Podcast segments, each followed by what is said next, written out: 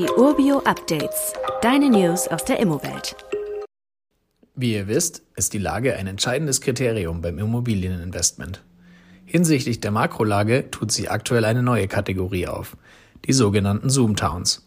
Zoomtowns sind Städte oder Gemeinden, die durch den Zuzug von Remote-Arbeitenden aus Metropolregionen ein Bevölkerungswachstum erleben. In den letzten knapp vier Jahren hat sich der Anteil an remoten Stellenanzeigen vervierfacht. Dadurch können mehr Menschen ihren Wohnort unabhängig vom Standort ihres Arbeitgebers wählen. So besteht die Möglichkeit, trotz Anstellung in einer Metropolregion in einer Stadt zu wohnen, in der die Lebenshaltungskosten, also zum Beispiel auch die Miete, deutlich geringer sind.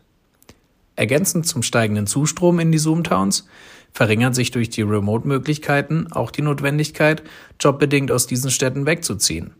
Mehr Menschen können in Kleinstädten wohnen und dennoch in Metropolen wie München oder Berlin angestellt sein. Und das sogar ohne zu pendeln. Was heißt das für dich als Immo-Investorin? Die Nachfrage nach Wohnraum könnte gerade in C- und D-Standorten in den nächsten Jahren steigen oder zumindest auf einem stabilen Niveau bleiben.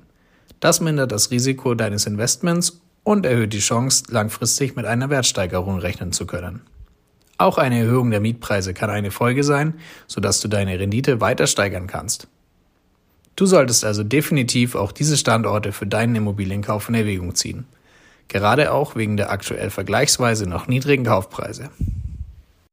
Weitere Details kannst du einfach per E-Mail erhalten. Alle Infos und Links zu diesem Urbio-Update findest du in den Show Notes.